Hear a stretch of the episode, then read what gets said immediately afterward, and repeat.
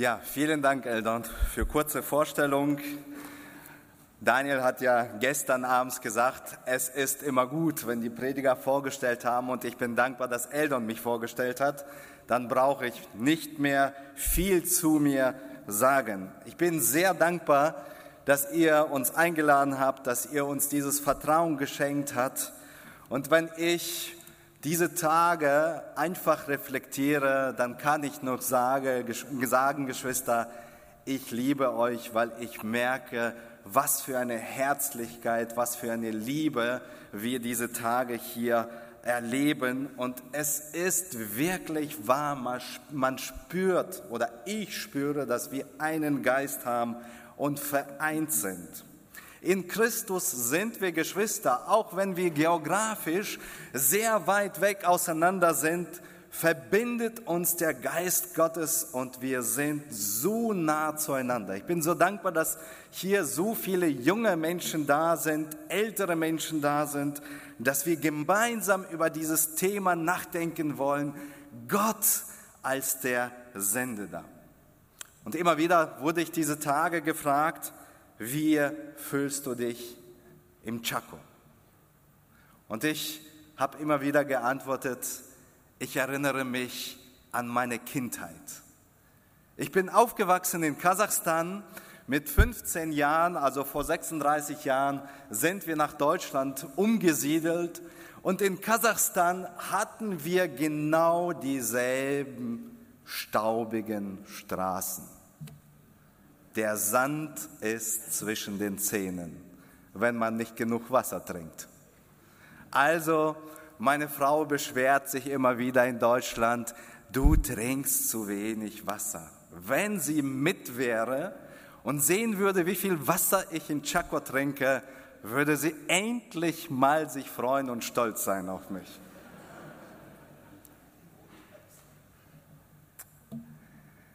Ich möchte über das Thema Gott als Sendender mit euch Gedanken machen. Gott als der Sendender. Und dieser Missionskongress steht ja unter dem, unter dem Motto, unter der Überschrift Gesandt. Und ich habe das jetzt nicht abgesprochen mit den Verantwortlichen, die das Ganze geplant haben, aber ich merke, in diesem Gesandt sind ja zwei Worte. Und das erste G steht erstmal Geh. Ich weiß nicht, ob ihr darüber euch Gedanken gemacht habt oder das bewusst so gewählt habt, dass das Gehen oft verloren geht, vergessen wird und deswegen ist es so wichtig, dass wir das Gehen vor Augen haben. Und hinter dem Gehen steht die Sendung. Die Sendung ist schon längst von Gott ausgesprochen. Aber das Gehen, das fehlt oft. Gott als der Sendender.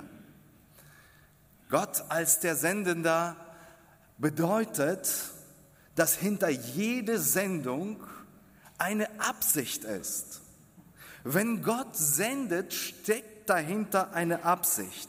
Es ist ein Auftrag und je, hinter jedem Auftrag ist ein Ziel. Ich kann mich erinnern, damals als ich noch Kind war, meine Eltern haben mich oft zum Supermarkt geschickt und gesandt.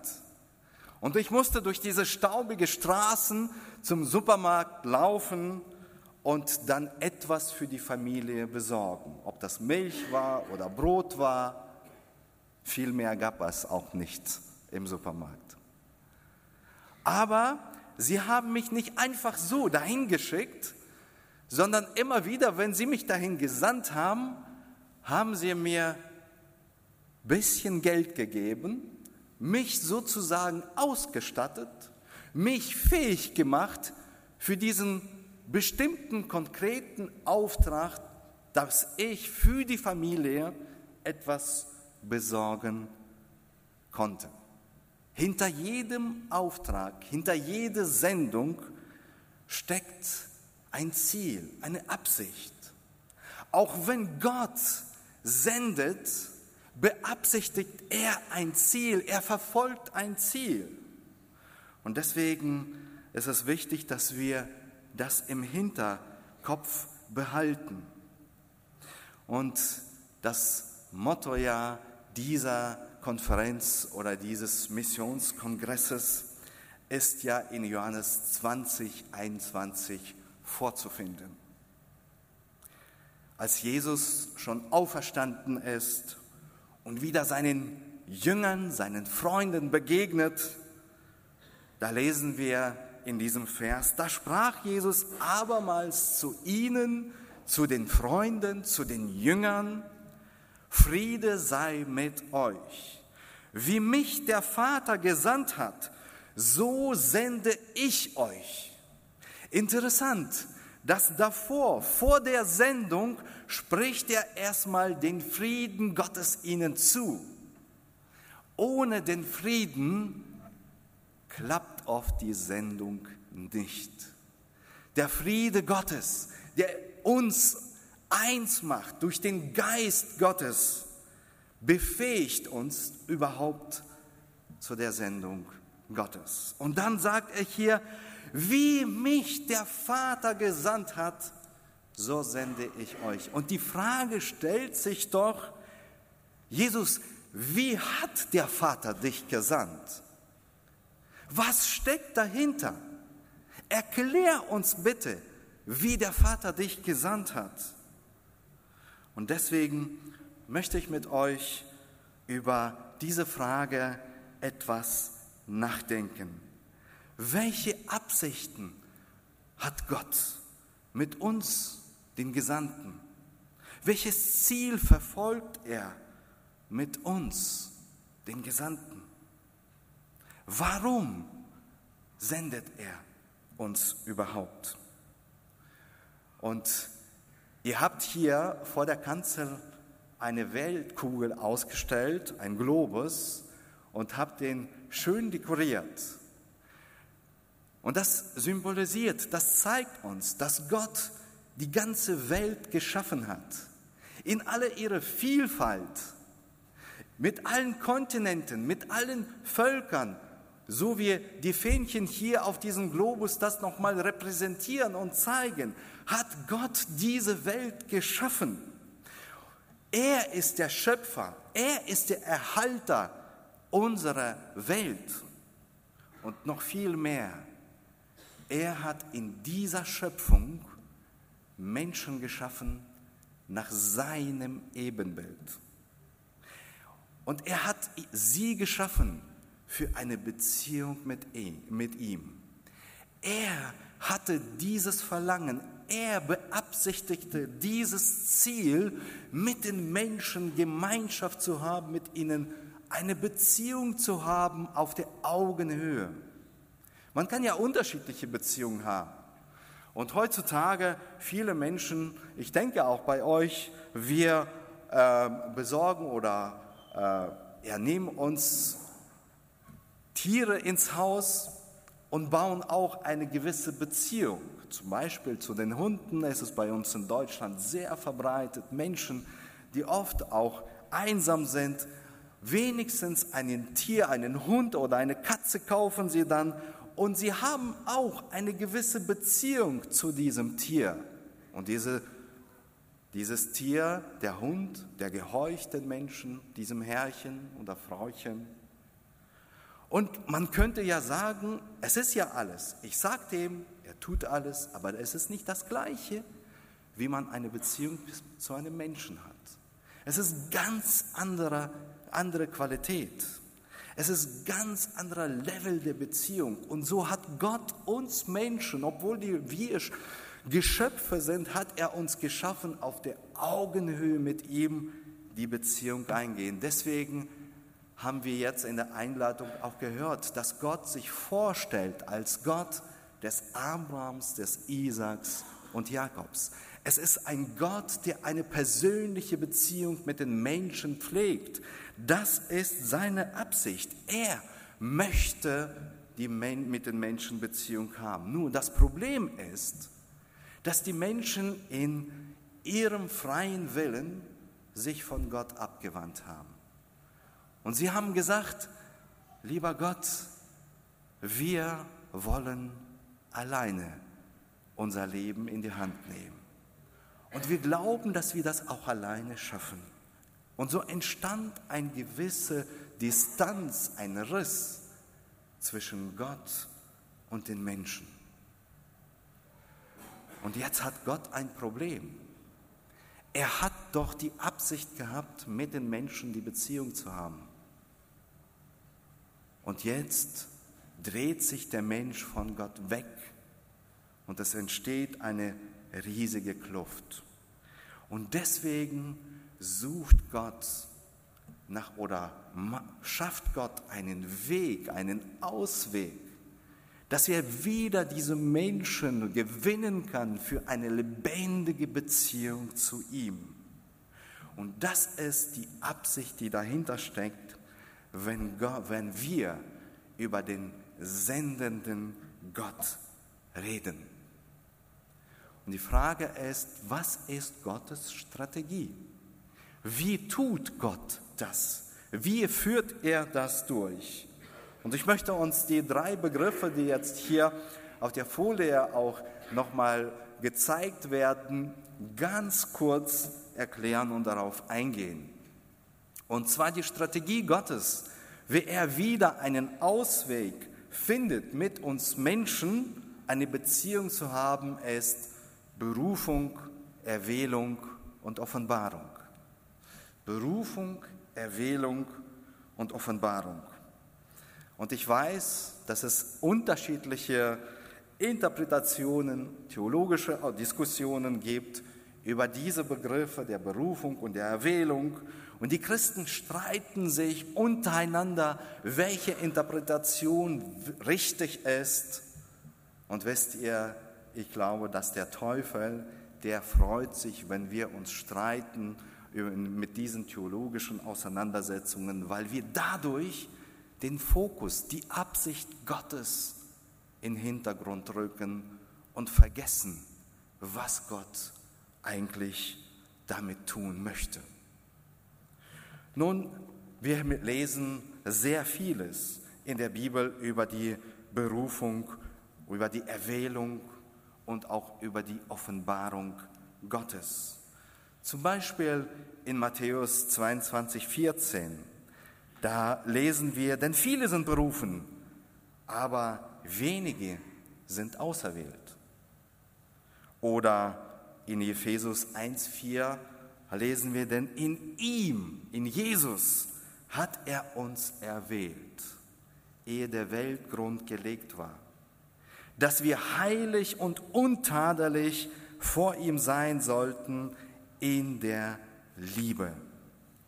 Berufung und Erwählung. Und ich möchte ganz kurz nur darauf eingehen. Berufung steckt ja, in der Berufung steht ja der Begriff Ruf. Gott ruft. Er spricht was aus. Es ist eine Stimme Gottes zu hören. Und gestern haben wir ja auch über dieses Thema nochmal gehört, dass Gott zu uns persönlich dann auch redet. Gott ruft. Und die Menschen, die diesen Ruf hören, die auf diesen Ruf antworten, die unter dem Kreuz sich beugen und ihr Leben in die Herrschaft Gottes geben, denen sagt Gott, dich habe ich erwählt. Dich habe ich erwählt. Und den Erwählten offenbart er sich durch unterschiedliche Formen. Er spricht zu uns. Wir lernen als Kinder Gottes ihn immer mehr und mehr kennen, wenn wir in diese Beziehung eingehen und in diese Beziehung investieren, wenn wir von Gott lernen wollen, dann offenbart er sich uns. Und durch diese Offenbarung lernen wir auch seinen Charakter kennen, seine Absichten kennen und verstehen, was hinter dem Gesandt sich versteckt. Und wenn wir ihn, äh, wenn wir ihn kennenlernen, in diesem Kennenlernprozess beruft uns Gott sehr oft zu einer bestimmten Aufgabe.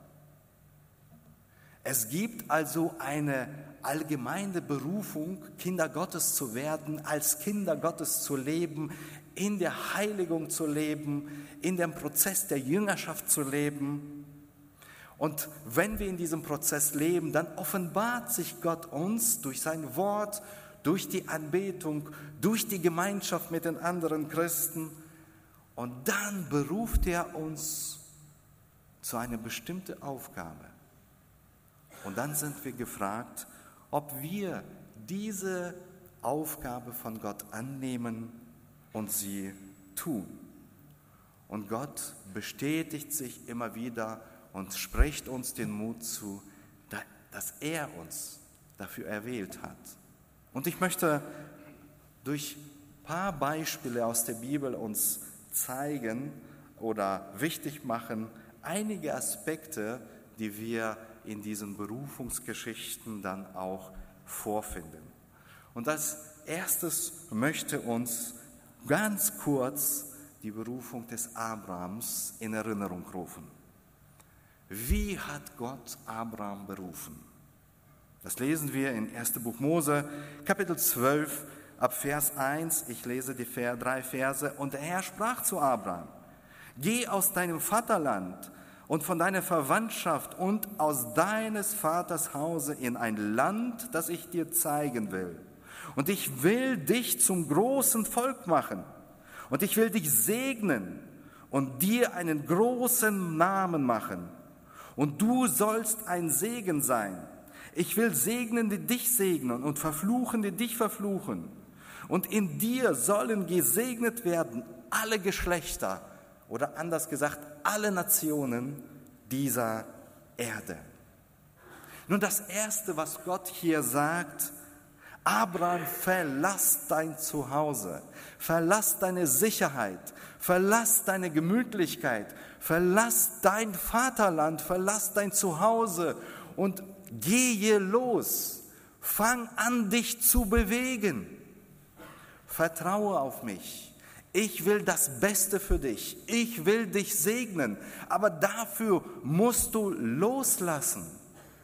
Und ich denke, wir als Christen haben oft damit zu kämpfen, dass wir denken, wir, uns steht ja der Segen Gottes zu. Und wir, wenn wir, wir sind gesegnet, wenn wir einen bestimmten Sicherheitsrahmen aufbauen. Vielleicht ist das in der Familie oder in der Gemeinde, in unserem geschützten Rahmen. Da fühlen wir uns sicher. Da können wir Gott anbeten. Da geht es uns doch gut. Und Gott sagt, verlass diese Grenzen, die du dir äh, aufgebaut hast. Vertrau auf mich, ich will dich segnen. Ich will dich segnen, indem du loslässt. Und das ist das Prinzip Gottes bei der Berufung. Bei der Sendung Gottes müssen wir gewisse Sachen loslassen. Sonst werden wir dadurch, dass wir alles festhalten, nicht den vollen Segen schöpfen können. Gott segnet uns, wenn wir loslassen. Er sagt, du wirst gesegnet sein, viel mehr gesegnet sein, wenn du losgehst. Und dieser Segen, den du bekommst, soll, soll nicht nur für dich sein, sondern in diesen Versen haben wir gelesen, dass der Segen uns gegeben ist, damit die anderen auch gesegnet sind. Damit die anderen wirklich Gott erkennen können durch dein und durch mein Leben, durch unsere Sendung, durch unser Leben, durch unsere Fähigkeiten, durch unser Dasein in dieser Welt sollen die Menschen gesegnet werden. Der Segen Gottes ist für alle Menschen bestimmt. Aber er beruft dich und mich. Er erwählt dich und mich für bestimmte Aufgaben, damit wir diesen Segen Gottes weitergeben. Und Abraham hat es gewagt. Er hat sein Vaterland verlassen. Er hat auf Gott vertraut, dass Gott das erfüllen wird. Obwohl menschlich gesehen hat er überhaupt keine Perspektive gehabt aber er hat Gott vertraut. Und wir viele Jahr, äh, Jahrtausende später sehen wir, was für ein großer Segen das war, dass Abraham sein Vaterland verlassen hat. Das zweite Beispiel, worauf ich eingehen möchte, ist Moses. Wir erinnern uns an diese Geschichte, als der Moses den brennenden Busch sah und wurde neugierig, kam zu ihm und er hörte diese Stimme Gottes aus diesem brennenden Busch. Und was macht Mose? Mose hadert mit Gott. Und ich habe hier in diesem PowerPoint aufgeschrieben, das Hadern mit Gott stärkt die Sendung. Und ich möchte das gut kurz erklären. Mose, er hört jetzt die Stimme Gottes und Gott sagt, Mose, ich habe dich jetzt vorbereitet, 40 Jahre in der Wüste. Erstmal viele Jahre im Haus des Pharaos, dann viele Jahre in der Wüste. Mose war wirklich geprüft und durchgewaschen durch alle Wasser. Und jetzt war er bereit für eine gewisse Aufgabe, für die Gott ihn vorbereitet hat. Und Gott beruft ihn jetzt wieder zu dieser Aufgabe und sagt, Mose, geh jetzt zurück nach Ägypten und führe deine Geschwister heraus aus Ägypten. Und was macht Mose? Mose sagt, Gott, ich kann es nicht, ich bin nicht würdig, ich kann nicht sprechen. Du hast den Falschen erwählt. Es gibt doch viel andere Leute, viele andere Leute, die das besser machen können als ich. Warum ich? Ich möchte nicht. Lasst mich bitte in Ruhe. Und so hadert er mit Gott in dieser Situation. Und jeder von uns würde sagen, wenn dir ein Auftrag gegeben ist, wenn dir was anvertraut ist und du so dagegen bist, dann würden wir schon längst aufgeben und den anderen suchen. Aber Gott gibt nicht auf und Mose hadert. Und wisst ihr, was mir auffällt, was bei Mose etwas später, als Mose das Volk herausgeführt hat, erlebt er totale Enttäuschungen von diesem Volk. Aber er hat das Volk so lieb gewonnen, dass selbst wo Gott total enttäuscht ist und sagt, ich möchte dieses Volk vertilgen, sagt Mose, nein. Bevor du dieses Volk vertilgst, vertilge mich erstmal.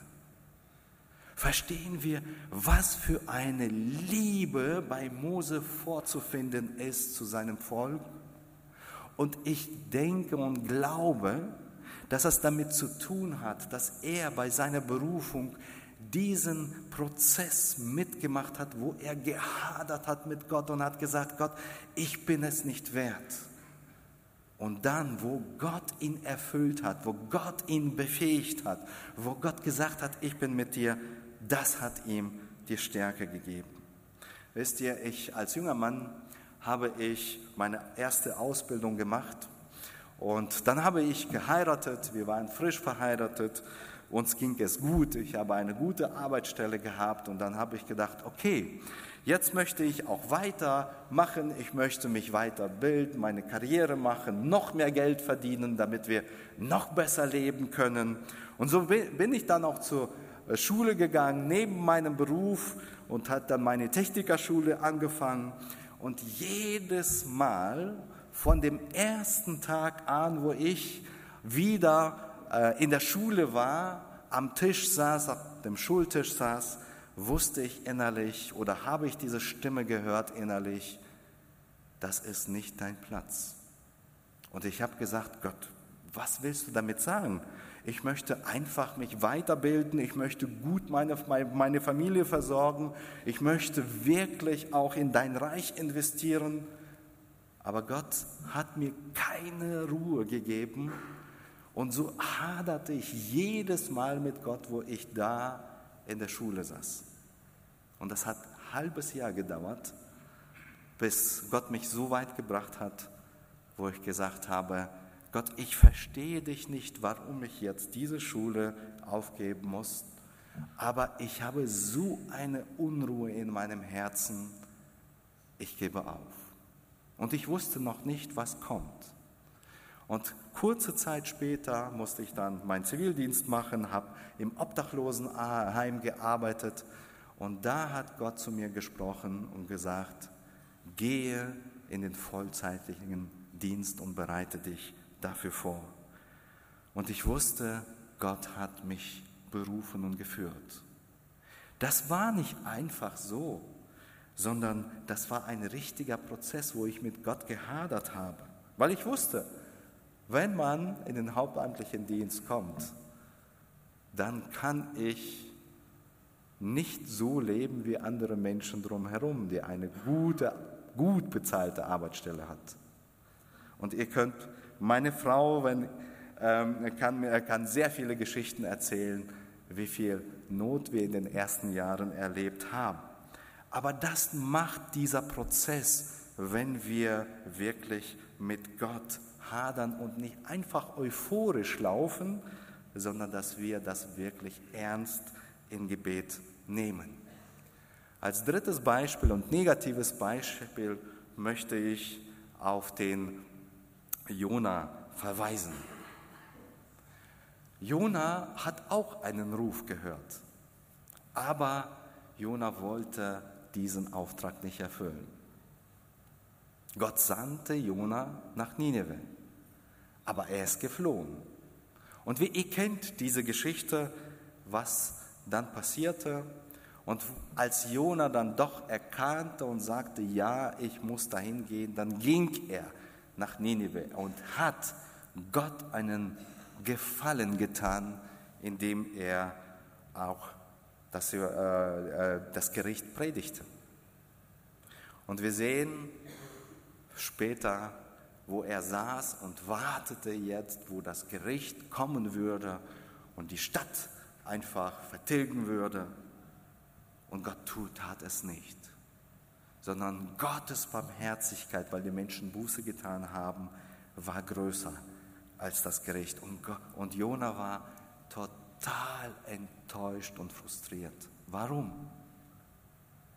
Weil er diese Sendung, diesen Auftrag nur als Pflichtgefühl gemacht hat. Er hat das nicht von Herzen gemacht. Er war nicht hingegeben. Es war nur Pflicht. Und deswegen war er enttäuscht. Wie hat Gott Jesus gesandt? Jesus sagte, so wie Gott mich gesandt, wie der Vater mich gesandt hat, so sende ich euch. Vater sendet seinen Sohn in diese Welt, weil er dich und mich und weil er alle Menschen liebt. Weil, weil er diese Brücke schaffen will zwischen ihm und den verlorenen Menschen. Und Jesus verlässt das Himmelreich, er verlässt den Himmel, wird Mensch, Gott wird, wird selber Mensch und er lebt auch hier als Gottes Sohn und Menschensohn in eine sehr enge Beziehung mit seinem Vater. Das können wir in den Evangelien immer wieder durchlesen, dass er bewusst Zeiten genommen hat, im Gebet die Nächte verbracht hat und diese Beziehung zu dem Vater gepflegt hat und gelebt hat. Und der Vater, der bekannte sich zu seinem Sohn. Er bekannte sich öffentlich bei der Taufe, wo er sagte, das ist mein geliebter Sohn. Er bekannte sich zu seinem Sohn, als er die Not der bedürftigen Menschen sah und als er immer wieder durch Wundern bestätigt hat, dass Jesus die Macht hat über die Dämonen, dass er die Macht hat über das Böse, über die Krankheiten, damit hat Gott gezeigt, dass er mit ihm ist. Es gibt nur eine einzige Stelle, wo Gott, der Vater, Jesus verlassen hat. Und das hat ihm das, das Herz zerbrochen.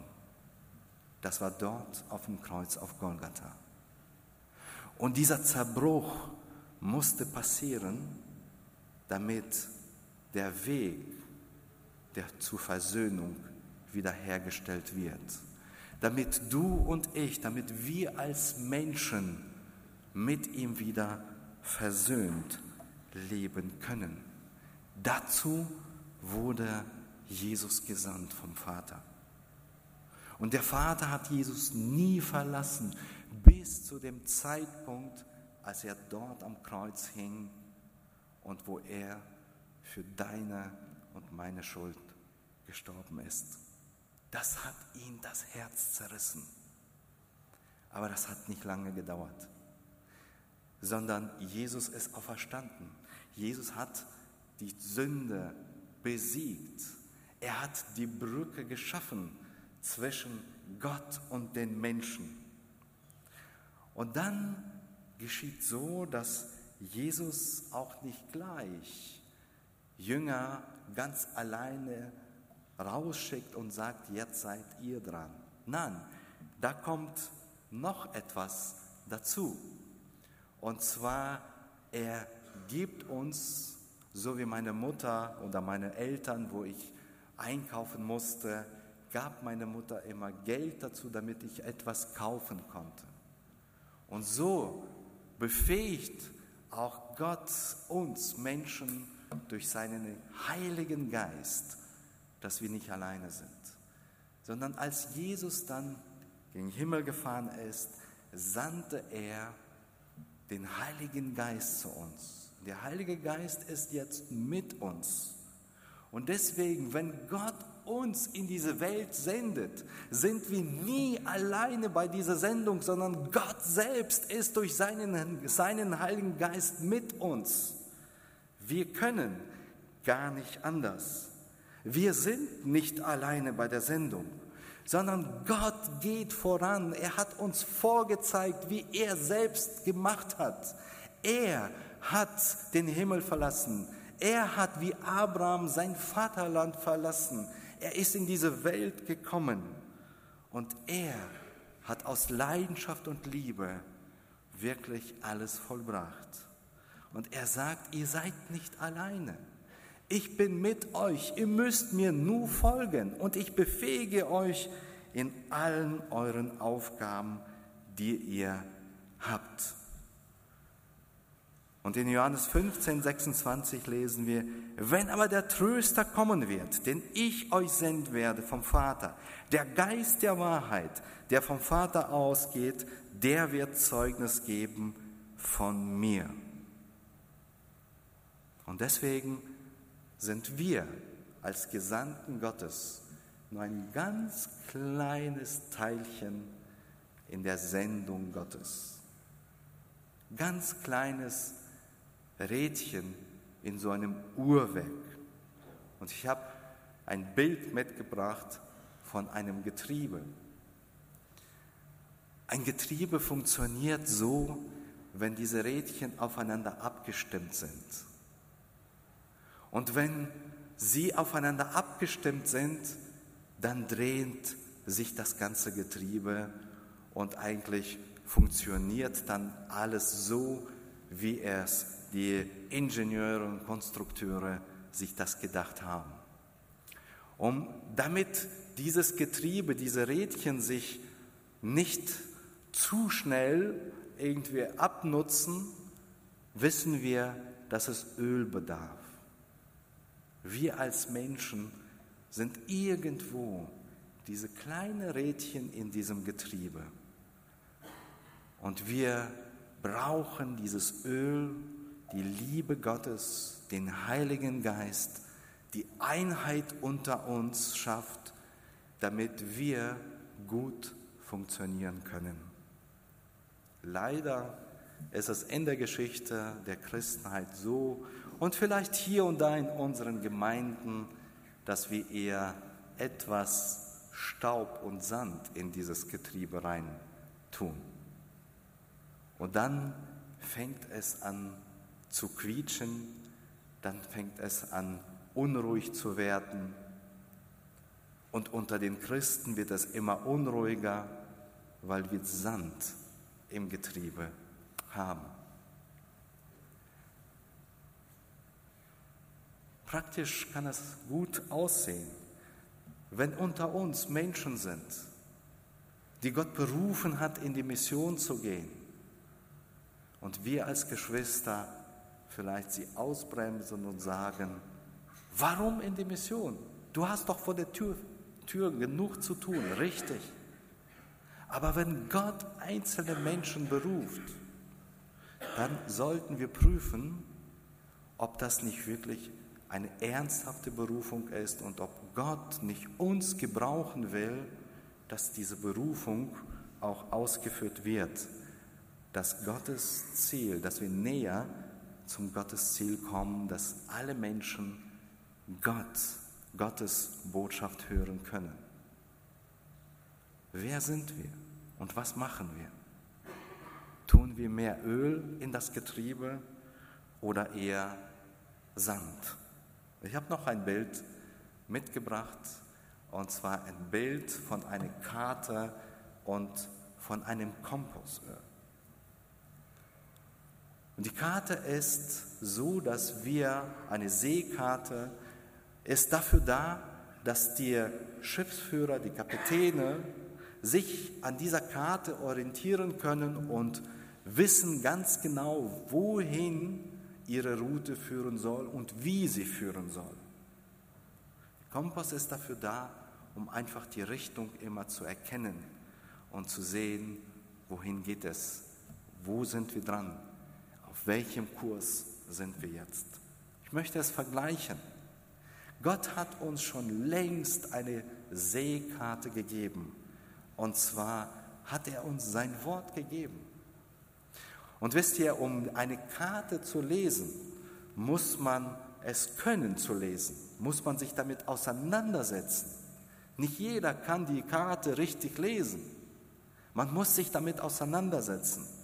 Wir werden Gottes Plan verstehen, wenn wir uns mit seinem Wort auseinandersetzen. Dann werden wir ganz genau wissen, wohin der Kurs gehen soll, wo ist das Ziel. Und wir werden wissen, wohin Gott uns beruft.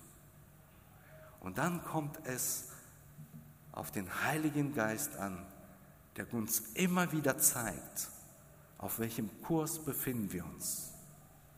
Nicht von den Wellen dieser Welt, nicht von unseren Gefühlen werden wir getrieben, sondern ich wünsche uns, dass wir als Gemeinde Gottes nicht, uns nicht einschüchtern lassen von diesen grausamen Wellen dieser Welt, auch in unserer Zeit, sondern dass wir stark sind in dem Wort, in dem Wort Gottes und stark sind in der Verbindung mit dem Heiligen Geist. Nur so können wir die Sendung Gottes erfüllen. Gott hat Jesus nicht alleine gelassen, bis er seinen Auftrag erfüllt hat dort auf dem Kreuz auf Golgatha. Und so lässt er uns auch nicht alleine, wenn er sagt, ich sende euch, wie der Vater mich gesandt hat. Er ist selber unter uns. Wir sind gefragt, dieser, diese Sendung auszuführen. Gott als der sendende Gott. Und die Frage ist, was ist mein Beitrag bei der Sendung Gottes? Und da kann, kann, kann der Beitrag sehr, sehr unterschiedlich sein. Ist mein Beitrag, Sand in das Getriebe zu werfen? Oder ist mein Beitrag wirklich Öl da reinzukippen? Ich möchte mit einer Geschichte abschließen. Und ich war sehr berührt, als ich diese Geschichte gehört habe. Und zwar ein, in einem Stamm in Südostasien haben die Dorfbewohner einen Geld gesammelt und einen jungen Mann, äh, dem jungen Mann ermöglicht ein Studium in USA. Und die haben gesagt, fahr dahin, studiere, komm zurück und damit du ein guter, gebildeter Mann bist, der unser, unserem Land dann dienen kann, der uns aus dieser Armut, aus, diesem, äh, aus dieser Not, in der wir leben, helfen kann. Und so ist dieser Student nach USA gefahren und bei der Uni hat er einen Christen kennengelernt. Und dieser Christ hat diesen Studenten zu der Gemeinde eingeladen. Dieser Student kam zu der Gemeinde und die Gemeinde, die Mitglieder der Gemeinde haben ihn sehr herzlich aufgenommen. Auch die älteren Geschwister haben ihn eingeladen, eingeladen in die Familien. Und so war er von einer Familie zur anderen Familie eingeladen und er war so überwältigt von dieser Offenheit und von dieser Liebe, die er dort gespürt hat und endgültig bekehrt er sich und gibt sein Leben Jesus ab. Und als wiedergeborener Christ und studierter, absolvierter Student kehrt er in sein Volk zurück. Und durch ihn ist eine Erweckungsbewegung in seinem Stamm passiert. Er baut dann eine Radiostation auf, eine christliche Radiostation auf. Und die Botschaft, die frohe Botschaft des Evangeliums drängt durch in die Dörfer seines Volkes und es entstehen Gemeinden durch diesen einen Mann. Weil Geschwister ihn aufgenommen haben. Einer hat ihn eingeladen in die Gemeinde, der andere hat ihn in der Gemeinde freundlich begegnet, der dritte hat ihn zu, nach Hause eingeladen und Mittagessen ihm angeboten und so weiter. Und so entstanden Beziehungen. Und so will Gott in der Sendung jeden von uns gebrauchen, in unterschiedlichen Rollen, mit unseren unterschiedlichen Fähigkeiten. Nicht jeder muss sofort ins Ausland gehen, aber bist du ein Teil der Sendung Gottes? Wir können auch zu Hause bleiben und für die, die gehen, beten. Wir können für sie geben. Wir können dahinter den, den geistlichen Kampf für sie kämpfen, dass wir diese Arbeit unterstützen. Und das ist auch ein Beitrag zu der Sendung Gottes. Gott möchte uns gebrauchen. Und ich möchte euch herausfordern mit dieser Frage, welchen Beitrag hast du in der Sendung Gottes? Gott segne euch dabei. Amen.